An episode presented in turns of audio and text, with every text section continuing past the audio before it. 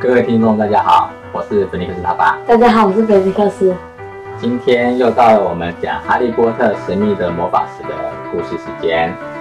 首先呢，我们要先那个感谢有一个啊听众，他有赞助菲尼克斯一百五十块，然后他没有留名，但是呢，他说希望能够多听到小朋友讲的故事啊，谢谢我真。的不想要讲故事。不行，谢谢这位观众的赞助。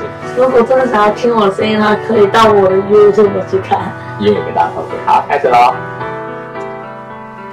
万圣节惊魂。第二天，马粪看到哈利和荣恩仍然好端端的待在霍格华兹时，他简直不敢相信自己的眼睛啊！他们两个看起来有些疲累，心情却相当的愉快。事实上呢，到了第二天早上啊，哈利和荣恩都觉得遇到了三头狗的经验啊，是一个非常精彩的、刺激的冒险哦。很可怕。当然啊，有三头的三个头的狗，他们甚至还相当期待另一场探险行动。同时呢，哈利也把那个包裹似乎从古灵阁移到霍格华兹的事呢，巨细靡遗的告诉了荣恩。两个人呢，花了许久的时间去猜测，究竟是什么样的东西才会需要如此严密的保护。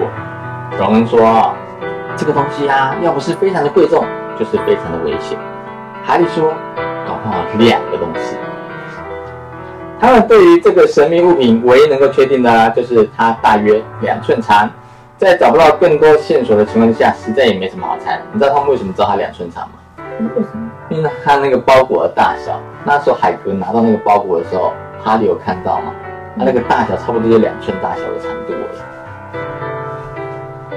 奈威和妙丽两个人呢，对于藏在三口狗和火板火板门下面的东西完全不感兴趣。奈威关心的只是永远不要再靠近那条狗。妙丽拒绝再跟哈利和荣恩说话，她是那样一个嚣张跋扈、自以为无所不知的讨厌鬼。你们班上搞不好也有这样的人。我不想听懂。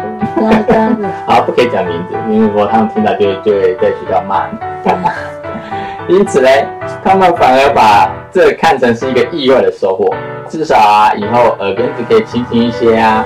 现在他们两个真正想做的事嘞，就是找个机会向马芬报仇。一个礼拜之后呢，两个人兴奋地发现，这样的机会竟然随着晨间的邮件一同来到，好机会来了。像往常一样啊，猫头鹰啊从四面八方涌进餐厅的时候，所有的人注意力立刻集中在一个有六头大角啊大鸣角枭哦，很大只啊，而且还有还有六只搬运的细长包裹上面呢。哈利跟其他人一样，急着想要看看这个大包裹里面究竟装的是什么。因此，当六只猫头鹰忽然滑翔而下，在他面前扔下包裹的时候呢，把他的培根震落到地上，他不禁大吃一惊啊！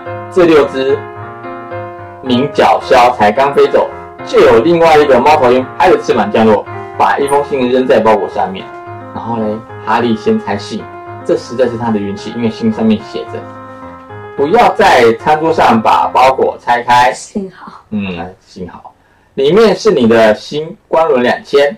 我不想让大家知道你得到一根飞天扫帚，否则啊，他们每个人都会吵着也要一根。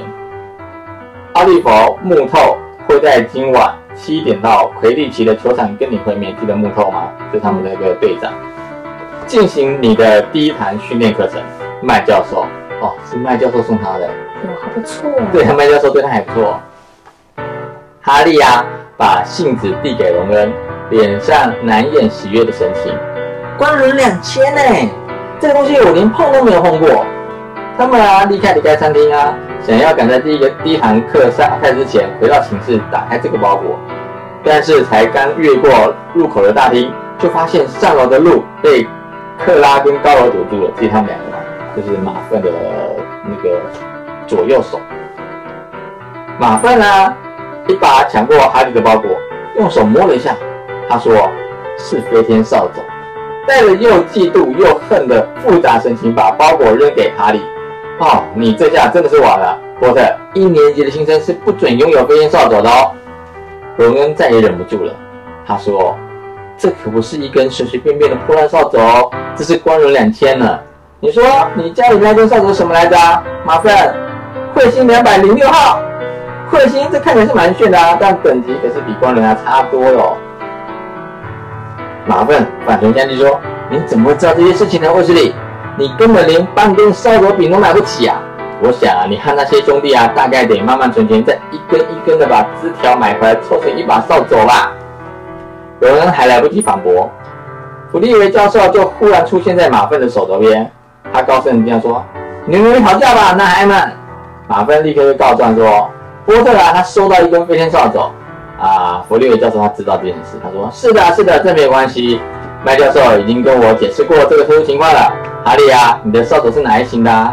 哈利就说：“是光轮两千。”教授不敢去看马粪那张满是惊吓的脸孔，免得自己大声笑出来。其实啊，能够得到这根扫帚啊，真的应该感谢马粪。你知道为什么？他那时候是把麦威的那个球丢到树上去，记得吗？就是因为这样才被那个麦教授看到啊，看到他很会飞。哈利和荣恩走上了楼梯，马芬啊又气又困惑的表情，让他们两个憋笑憋到肚子发疼。走到楼梯顶的时候啊，哈利纵声大叫的说：“啊，我说的是真话哦！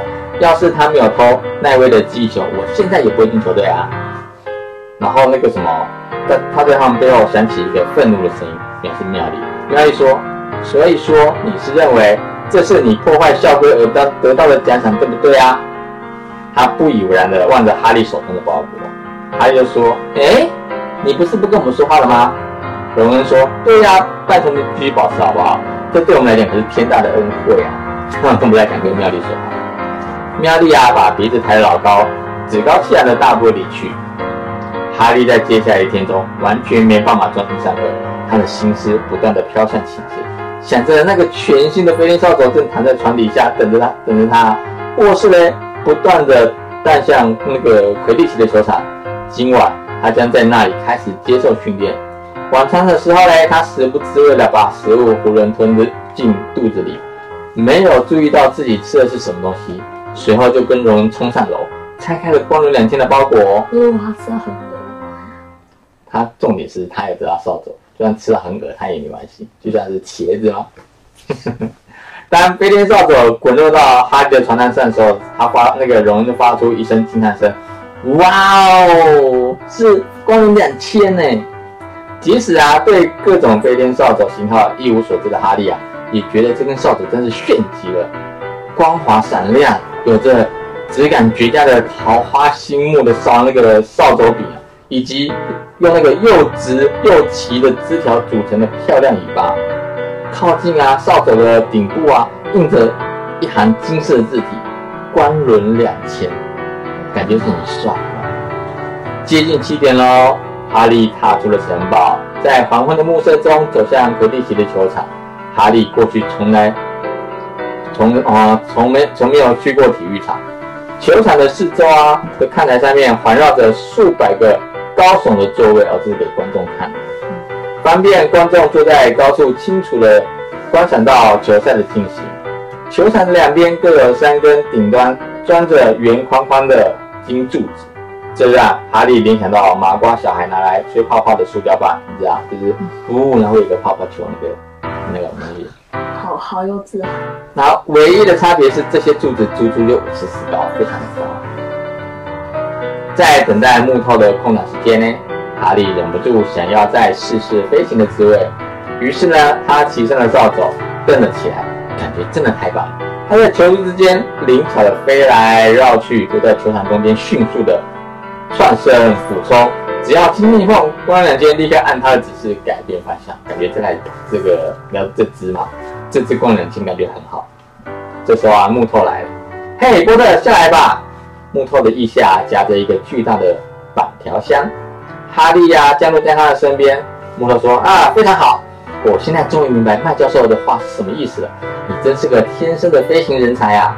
今天晚上啊，我先把球赛的规则告诉你，然后你就要加入我们每个礼拜三次的固定练习。哦，三次哦，有三代表说他们是很认真的，不像你每个礼拜只打一次的羽球，那个打三次。嗯。”他打开打开那个木板箱啊，木板箱里面有四个大小不一的球。木头说：“好，现在听我说，魁地奇的规则相当简单，但是要打得好并不简单。每一队啊有七名球员，其中三个叫做追踪手。然后哈利就重复说：“哦，三个追踪手。”木头啊取出一个足球大小的鲜艳红球，这个球叫做快符。那个木头就跟他解释说：“追踪手啊，把快符传来传去，想办法把快壶扔进球筐，射门得分。就是刚刚看到有什么五十尺高的三个圆形的球筐，有没有？每投进一球可以得到十分。哎，我会不会说太快啊？他很担心那个那个哈利没有听清楚。哈利就跟着说：哦，三个追踪手把快壶传来传去，想办法把它扔进球筐得分。所以就像是一种骑着扫帚有六个篮筐的篮球了，是不是？那因为木头他是巫师嘛，木头就好奇问说：哎，什么是篮球？哈利连忙说：啊，没事没事没事，好吧。另外，每一队各有一名守门员啊，守门手的球员。我自己就是格莱芬多的守门手，我必须在我们这这边的球框附近飞来飞去，阻止别队的球员射门得分。三个追踪手，一个守门手，就哈利就不停的那个附送他。他下定了决心要把这一切记得清清楚楚。哦，他们玩的球叫快符，好，我明白了。那其他的这些是用来做什么的啊？他指着箱中剩下的三个球啊，木头说：“我现在就要告诉你了。”拿着，他递给哈利一个小一只小棍子，看起来有点像儿童小半球的短球棒。木头说：“我来告诉你博格的用处，这两颗就是博格，所以有另外两颗球叫做博格。这一颗，看两会讲。然后他指着两个一模一样的球嘞，颜色漆黑，略略比快服小了一些。快服跟足球一样大嘛，对不对？它比快服小一些，大概就有点像隔壁球，就差不多那个大小。OK，然后呢，哈利注意到他们似乎正在不断的扭动，球技在扭动哦，仿佛是想要挣脱那些把他们牢牢困在木箱中的绳索。木头还警告哈利说：“退后！”他弯下弯下腰来解开其中一个伯格的绳索，一个漆黑的球立刻窜到了天空，对准哈利的脸。猛冲下来，哈利怕被他砸断鼻梁，连忙举起棍子朝他一挥，黑球歪歪扭扭的飞到空中，在他们头上飞快的绕了一圈，再朝木头发动攻击。木头跳起来，整个身子飞到了那个扑到那个黑球上面，用力把它按在地板上，就不要让黑球在动，就感觉那个球是个活的，因为它在扭动，而且还攻击。然后木头喘着气说：“看到了吧？”然后奋力的。奋力不断的将那个挣扎的伯格啊，再放回到箱子中，用绳子把它捆紧。他说：“伯格啊，在场中冲上冲下，想要把球员从扫帚上面转下来，就是美队需要用两名打击手的原因。卫斯理双胞胎兄弟啊，就是我们的打击手，就是那个弗雷跟乔治。他们负责保护我们的球员，不让伯格撞到，再想办法把到把他打到另一队那边去。所以嘞。”刚才讲的你都记住了吗？好，三个追踪手负责用快符射门得分，守门手保护球门柱，打击手不让伯格伤害那个本队的球员。哈利一口气把它说完。木头说啊，非常好，你记得很清楚。然后呢，哈利就故意的问他说，嗯，这个伯格以前有没有害死过人啊？然后那个木头说，在霍格华兹是没有发生过了。但是啊，以前是有一两个球员摔断了下巴，从此啊，在除此之外就没有更严重的情况了。好啦，剩下的最后一名球员叫做收捕手，那就是你啦。所以那个哈利他就是收捕手，而你完全不用去管快福和伯格啊。哈利就直接说啊，除非他们砸破我的脑袋吗？他说放心好了，伯格绝对不是卫那个卫斯理兄弟的对手。我的意思是说呢，他们两个。简直啊，就像是一对人形伯格啊！就在代表说他们两个很厉害。木头啊，将手伸进了板条箱，取出了第四颗，同时也是最后一颗球喽。总共四颗嘛，对不对？跟快福啊伯格比起来，这个球啊显得非常的小，就像一一粒大胡桃。大胡桃大概就是比我们那个棒球有没有？大概小一半。哦，大概这样子吧。好小。对，小小的。亮金色的小球，还有一对不断挥舞的小型翅膀哦，它球是金色的，而且它那个球还长翅膀哦。嗯，然后呢，这个啊，木头说这个他觉得金探子是整场比赛里面最重要的一个球，要抓到它非常的困难，因为啊，它动作很快，又小的让人家找不到。收捕手的任务就是要负责抓住金探子，你必须在追踪手、打击手、伯格和快服之间飞来飞去，想办法赶在另一队的收捕手之前把他逮住。收捕手嘞，只要抓住了金探子嘞，就可以替他的球队多得一百五十分哦。金探子一颗要一百五十分，刚才我们那个什么，那个叫什么队那快快服一颗要十分，所以如果要得到金探子的分数，他投进十五颗哦。你说这等于就是赢定了，这就是收捕手为什么特别容易犯规。魁地奇比赛啊，只有在金探子被抓到以后啊，才可以宣告结束。所以啊，往往拖了好久，还是无法分出胜负哦。我记得啊，最长的记录是整整打了三个月。哎，那那个金探子很会赌。球队必须不断的找候补上场，让球员至少能够找时间睡一下。啊，好啦，大概就是这样子啦。有什么问题吗？哈利摇摇头，该做什么他都了解了，只有在真正去做的时候，他才会知道问题出现在哪里。然后啊，木头就小心的翼翼把球放回那个板条箱里面关好，就跟他说：“现在啊，你还不能用金探子练习啊，这里太黑了，因为他们是晚上七点嘛，对不对？嗯，说不定啊，你会把它搞丢。我们现在先暂时用这些球让你练习一下。他从口袋里面啊，掏出了一袋啊普通的高尔夫球。几分钟之后嘞，他哈利就飞到了半空中。木头嘞，用力的把球扔向四面八方，让哈利练习去接。哈利从头到尾没有漏接过一球，木头非常的高兴。半个钟头之后嘞，天完全黑了，他们无法再继续扔你下去了哦。然后两个人在走回到城堡的途中啊，木头就很开心的说：“今年的魁地奇的冠军奖杯一定会刻上我们学院的名字哦。就算你表现的比查理卫斯理还要棒呢，我也不会觉得意外啊。当时啊，如果查理没有跑去追龙的话，他可是有资格入选英格兰代表队的。英格兰的那查理威斯利就是那个那个荣恩的哥哥啊，他的大哥还是二哥啊？第一个查理在比尔嘛，大哥叫查理，二哥叫比尔，然后在佛雷乔治。所以他是追龙。哦，他就是在罗马尼亚是研究那个龙，对不对？嗯，好，也许是因为太忙了，哈利现在除了要应付他所有的功课之外呢，每个礼拜还得要抽出三个晚上参加魁地奇球队的训练。因此，当他忽然发现自己在霍格华兹待了两个月的时候呢，他简直不敢相信这是真的。城堡比水拉书街的房子更有家的感觉。而在学会了基本课程之后呢，上课也开始变得越来越有趣了哦。万圣节的早上，他们一醒过来就闻到了从走廊飘进来的烤南瓜香味。更棒的是呢，在上符咒课时哦，那个弗利维的教授宣布，他们已经可以开始练习驱使东西飞起来的咒语。这是就是把东西举，把东西弄得飞起来。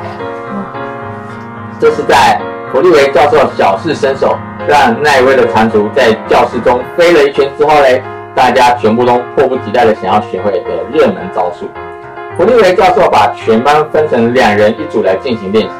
哈利的伙伴哦，他不是荣恩哦，是西莫·斐尼甘，这让他松了一大口气，因为啊，奈威一直满脸的期盼的盯着他看，因为奈威想要跟哈利组，但是嘞，哈利不想跟奈威组，因为 奈威很容易搞砸。然而嘞，荣恩却不幸的跟妙丽，他跟妙丽·葛兰杰分到同一组哦，这使得这两个人都气得要命，因为荣恩不喜欢妙丽，妙丽也不喜欢荣恩。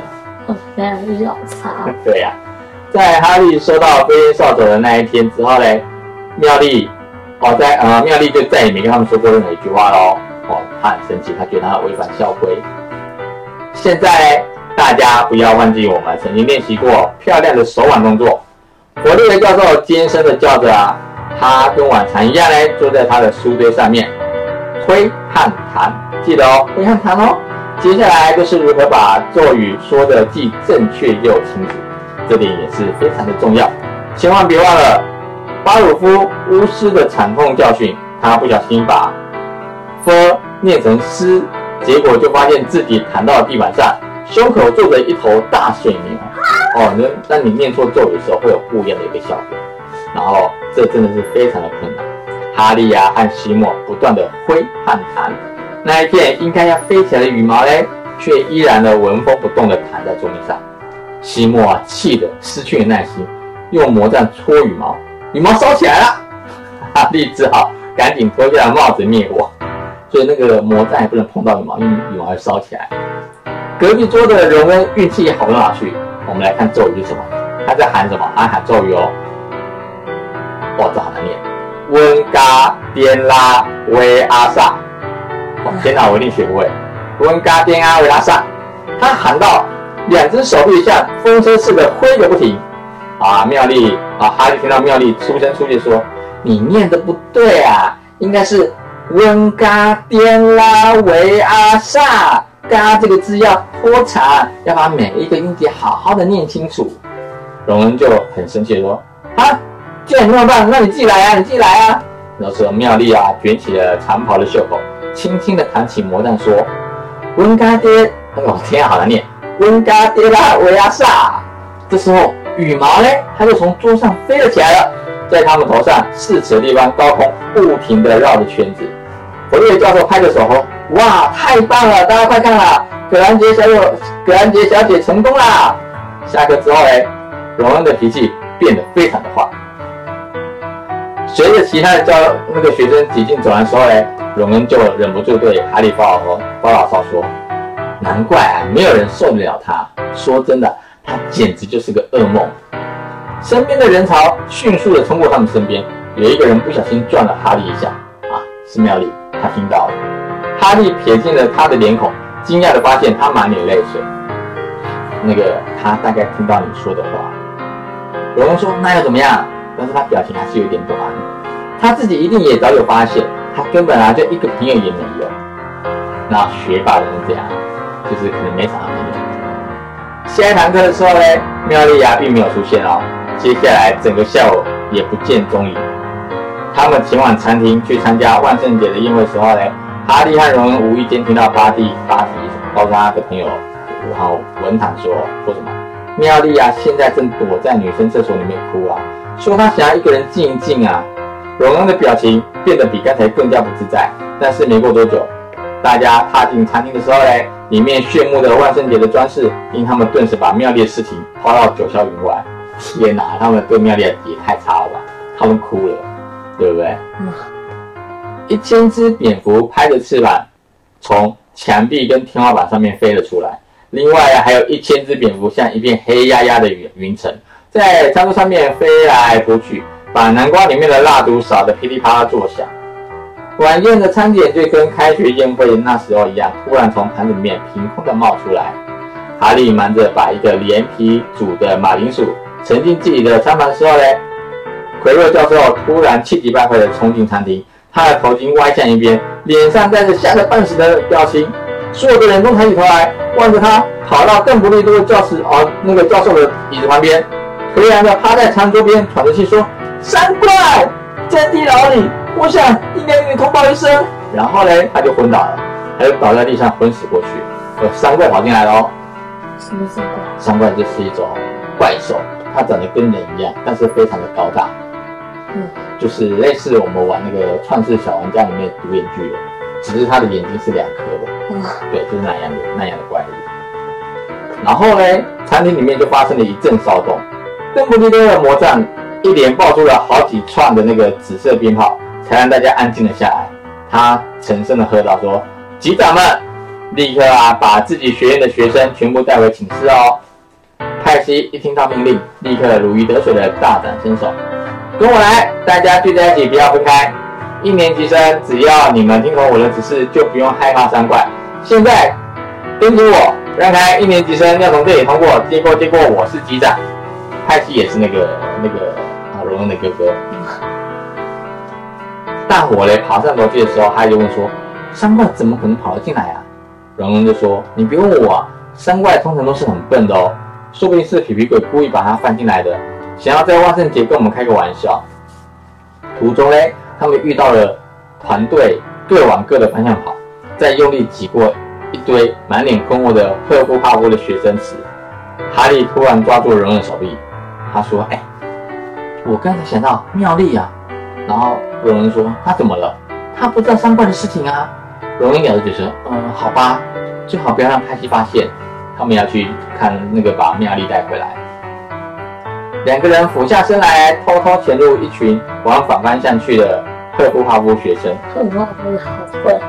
嗯，对他们好像说赫夫哈夫是一些笨蛋。再悄悄地溜到一条无人的长廊，快步地跑向女生厕所，才绕过转角，就听到后面传来一阵急促的脚步声。荣恩低声低声地说：“哎，是派西呀！”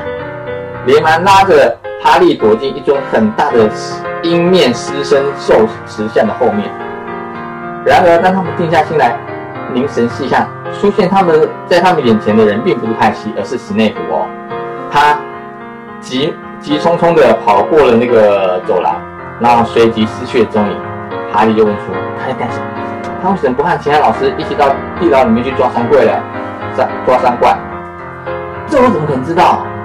两个人啊，尽可能的不发出声音啊，蹑手蹑脚地跟着史内普越走越远的脚步声。”踏入下一条长廊，哈利说：“他是往四楼走廊的方向跑？”但荣恩却忽然举起手，让他暂时停下脚步。你有没有闻到一股味道？哈利用力吸，一股恶心的臭味直窜鼻孔，闻起来好像是臭袜子加上很久没有清理的公厕尿骚味。哎呀！嗯。接着啊，他们就听到了一阵低沉的怒吼和巨脚跺着地面的沉重脚步声。荣恩指着在左方一条通道的尽头，有个巨大的影子，正朝他们的方向走来。两个人呢，赶紧的推到阴暗的角落，望着他们踏进一片明亮的月光。那是一幅恐怖至极的画面哦，它足足有十二尺高，皮肤是暗沉的花花岗岩灰，它是灰色的哦，如巨石般庞大且肌肉暴暴突的躯体上。镶着一个椰子似的小秃小秃头，所以它没有头发。它有着树干般粗壮的短腿和扁平粗硬的脚，身上散发出可怕的臭味。他的手里握着一根大木棍，因为啊手臂过长，木棍一直拖在地上，就是这样拖着拖着，然后过来打你一下那种感觉。三怪呢停在一扇门之前呢，仔细的张望室内，他摇摇长耳朵。用他的小脑袋想了一会，低头弯腰，慢慢的走进房间。哈迪先说：“钥匙就插在门上了，我们可以把它锁在里面。”荣恩很紧张说：“嗯，好主意。”在他们沿着墙壁慢慢的挪向那扇敞开的门的时候嘞，唇干舌燥的暗暗祈祷：三怪千万不要赶在这时候走出来。哈利纵身一跳，一把抓住钥匙，砰的一声关上了大门，锁起来。太好了！带着胜利的兴奋心情，两个人沿着通道往回跑。才刚到转角，就听到了让他们几乎心跳停止的声音，一阵高亢、恐惧的尖叫。啊！声音的来源正是他们刚才所上的房间。啊，不妙！荣恩的脸色变得跟血腥伯爵一样的惨白。刚才那是女生厕所啊！妙丽啊，因为妙丽还在里面。好白痴啊！对呀，他们这样把那个三怪跟妙丽锁在一起。他们实在不想这么做，但除此之外，他们还有什么选择呢？两个人连忙掉过头，全速冲回那扇门，在慌乱中摸索转动着钥匙。哈利亚拉开门，然后一起跑了进去。妙丽·葛兰杰瑟缩的贴在对面的墙边，看起来好像就快昏倒了。三怪正朝他走过去，边走边敲掉墙壁啊墙边的那个水槽。哈利七急八对着他说：“转移，赶快转移他的目标。”抓了一起一个掉落的水龙头，用力用尽全力的扔到墙壁上，就让那个三怪看到那个水龙头，砰的一声，三怪在距离妙丽只有几尺远的地上地方停下了脚步，他笨拙的转过身来，傻乎乎的眨眨眼，想要看清楚究竟是什么东西弄出那么大的声音。那对难看的小眼睛瞥见了哈利，他迟疑了一会就转移目标，举起木棍呢走向了哈利。然后荣恩在房间另外一边就喊着：“喂，小豆子笨脑袋！哦，小豆子老笨蛋！”把一根金属水管扔到了三怪的身上。三怪似乎完全没有发觉那根砸到肩膀上的水管，因为它声音太大。但是他听到声音了，他听到了喊叫声。他再度的停下脚步，把那丑陋的大猪鼻子转向了荣恩。哈利赶紧把握住这个机会，从他的身边绕了过去。哈利对着妙丽说：“快呀，快跑啊，赶快跑啊！”拼命的拉着他跑向门口，可是他动不了，因为他太害怕了，依然紧贴在墙壁上，惊恐的张着嘴。吵闹的喊叫声呢和回音似乎激怒起了山怪，他大声的咆哮，朝荣恩发动攻击。他的距离最近，无处可逃了。接着啊，哈利做了一个非常勇敢，但是也是非常愚昧的事情。他飞快的冲向了前方，一跃而起，从背后抓住了山怪的脖子。山怪感觉不到挂在他后面的哈利，他的感觉可能很迟钝，可他听得到，对不对？嗯。但即使超级迟钝的山怪，也不可能会忽略一根插进自己鼻孔的长棍。哦，他把什么插进他鼻孔？看一下哦。哈利在跳起跳起来的时候呢，手里啊依然握着他的魔杖。此时他正好不偏不倚的戳进了山怪的鼻孔。哦呦，好恶心哦，应该会有鼻屎啊。好好好，要再做快塞。对对对对，人家在帮那个那个山山怪做快塞一样，对不对？嗯。山怪痛得大声嚎叫，奋力的扭动身躯，发狂的挥舞着手中的木棍，在他的背上还挂着还挂着紧抱住他不放的哈利啊。现在山怪随时都可能把哈利甩开。或是啊，用木棍敲敲他他的脑袋。妙丽啊，早就吓到瘫在地上。荣恩呢，掏出自己的魔杖，在他还不知道该怎么做的时候呢，就听到自己大声的吼出，脑中想到了第一个咒语：温嘎颠拉维亚萨。这时候呢，山怪手中的木棍立刻飞起来了，啊，成功了！他就最成功了。他他的木棍呢，不停的向上窜升，在高空缓缓的画出一条弧线，然后呢，朝。朝下坠落，带着一声令人作呕的破碎声，砸到他的 主人的头顶上。三怪啊，在原地晃了那个摇晃了一会，砰的一声扑倒在地，把整个厕所震得连连颤抖。哈利啊，站起来，他浑身发抖，气都喘不过来。荣恩依然高举着魔杖站在原处，呆呆地望着自己刚才所造成的后果。最先开口说话的是妙丽，他他他死了吗？哈利说：“嗯，我想还没，他应该只是被打昏而已。”他弯下腰来，弯下腰来，把他的魔杖从三怪的鼻孔中拔了出来。魔杖上面呢，覆盖了一层看起来像是疙瘩的灰色粘胶。耶，应该说鼻涕跟鼻屎吧？灰色的，灰色的，应该三怪。呃，三怪鼻屎，还用山怪的长布把魔杖擦干净。外面突然响起乒乒乓乓的那个敲门声，还有急促的脚步声。他们三个人吓得立刻抬起头来。他们刚才并没有意识到自己是多么的吵闹，但楼下必然有某一个人听到了响亮碰撞声和山怪的咆哮。不久之后呢，麦教授就闯进了厕所，史内普紧跟在他后面。殿后的是奎洛教授。奎洛瞄了山怪一眼，发出一声微弱的那个呜咽声，随即啊，紧按着胸口，虚脱的坐在马桶上。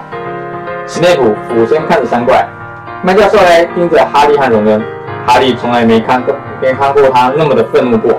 他的嘴唇气得发白，原先抱着啊抱着替百分多赢了五十分的希望，也就自哈利的脑中迅速的消失。看板上打到身上还可以得到分数，可是嘞，他发现麦教授很生气。麦教授的声音中带着冷冷的怒气说：“你们几个到底是怎么想的？”哈利呢望着荣恩，他依然高举魔杖站在原地发愣。你们没有被杀死，只能算是运气。你们为什么没有待在寝室里面呢？史内普人锐利的目光扫过了哈利一眼，哈利低着头望着地板，暗暗希望荣恩赶快把魔杖放下来。然后呢，从暗影中传出一个细微的声音：“请听我说，麦教授，他们是到这里来找我的。”葛兰杰小姐，妙丽终于站了起来。她说：“我到这里来找三块，因为……”因为我以为我可以自己一个人对付他，你知道的，因为我看过好多关于三怪的书。他说完对不对？他是自在那边厕所哭对不对？荣恩呢放下他的魔杖，妙丽格兰杰这个乖乖魔法生竟然在师长面前一派胡言，公然撒谎。嗯，如果他们没有找到我的话，我现在早就死了。哈利啊，把他的魔杖插进三怪的鼻孔。荣恩呢用咒语。驱使三怪手中的木棍把他自己打昏了。他们没时间找其他人帮忙了。他们来的时候，山山怪正要动手杀我。哦，他帮他解释。哈利和荣恩努力的控制脸部的表情，好像他们并不是第一次听到这个故事。麦教授望着他们三个说：“嗯，如果是这样的话，兰迪小姐，你这个傻女孩，你怎么会以为你可以独自制服一只山区的山怪呢？”妙丽低下头来，哈利惊讶的说不出话。妙丽是全世界最不可能违反校规的人哦，但她现在站在这里，假装自己犯了规，是替他们两个解围哦。这简直就像是史内普开始发糖果一样，不可思议啊！你觉得史内普有可能发糖果给他们吃吗？嗯，我会觉得发毒药了。麦教授就说：“格兰杰小姐，格莱芬多学院会因为这个事件扣五分，我对你非常失望。如果你没受什么伤的话，最好立刻回到格莱芬多塔。现在呢，同学都在自己的学院里面享用万圣节大餐了。”好，麦丽居然走开了。那麦教授嘞？转头望着哈利和荣恩，嗯，我还是觉得你们两个实在是很幸运。不过呢，能够制服成年的山区山怪的一年级生毕竟不多。你们两个各替格莱芬多赢了五分，我会还说那两个加起来是十分，扣掉那个妙丽的五分，他们两个得得到五分。嗯，我会向邓布利多教授报告这件事情，你们俩可以走。他们两个连忙跑出厕所，飞快地向前狂奔，直到啊。一连冲上了两层楼，才敢开口说话。对他们来说，能够逃离三怪恶心的臭味，实在是一个至高无上的解脱啊！这时候，罗恩还在那边叫说：“我们不应该只得十分的，你是说五分吧？别忘了他扣了妙丽五分。”荣恩成说：“他替我们这样解围，真的是不错。不过啊，我们可是救了他的命啊！”然后他就说：“那如果要是我们没有把那个东西跟他锁在一起，刷根本就不需要我们去救。”他们走到了潘女士画像的前面，两个人说出密语“猪鼻”，然后就把他拉进去了。教会厅里面挤满了人，非常的吵闹，大家都在享用送上来的宴会大餐。然而妙丽却独自站在路口处等到他们两个。三个人碰面之后呢，出现了一段有些尴尬的沉默，在没有人好意思的抬头看对方的一眼情况下，嘞，三个人一块的低声的嘟囔了一句谢谢，然后呢就赶紧的跑到周边去拿椅餐吧。但是从那一刻开始啊，妙丽格兰杰就变成他们的好朋友喽。世界上有某些事情，在共同经历之后嘞，很难不去喜欢对方。而一同打昏了一名十二尺长的山区山怪，就是其中一件。有点夸张。就是他们三个嘞，共同的打败了一只山怪，然后共同的经过这么痛苦、啊那困难的事情，所以他们三个就开始变成好朋友。可是这件事还是蛮夸张。对啊，还是蛮夸张。好啦，我们今天故事讲到这里。啊，谢谢各位听众，大家拜，下次再见，拜拜。